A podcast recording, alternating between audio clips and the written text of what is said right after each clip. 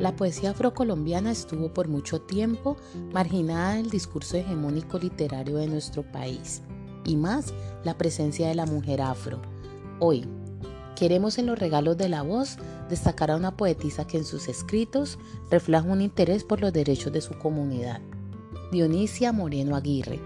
Nacida en Cali, es bonaverense por adopción desde 1968 y como lo afirma la poetisa, mi ombligo está en Cali pero mi corazón y mi vida están en Buenaventura.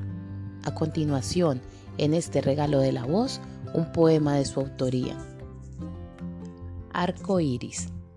Estaba pensando si acaso los negros más puros tendrían que ser negros, muy negros de piel, de piel negra azul o negro café. Hay negros muy dulces y bellos también, como roca fina, como azúcar morena o como panela en miel. Hay negros dulces, negros muy negros, pero no de piel. Hay negros rosados, amarillos, blancos, canela y café.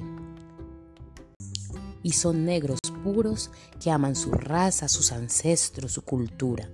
Hay de aquel que se atreva a insinuar que estos negros no son negros porque les cambiaron la piel. Los acompañó en este regalo de la voz Juliana Villa.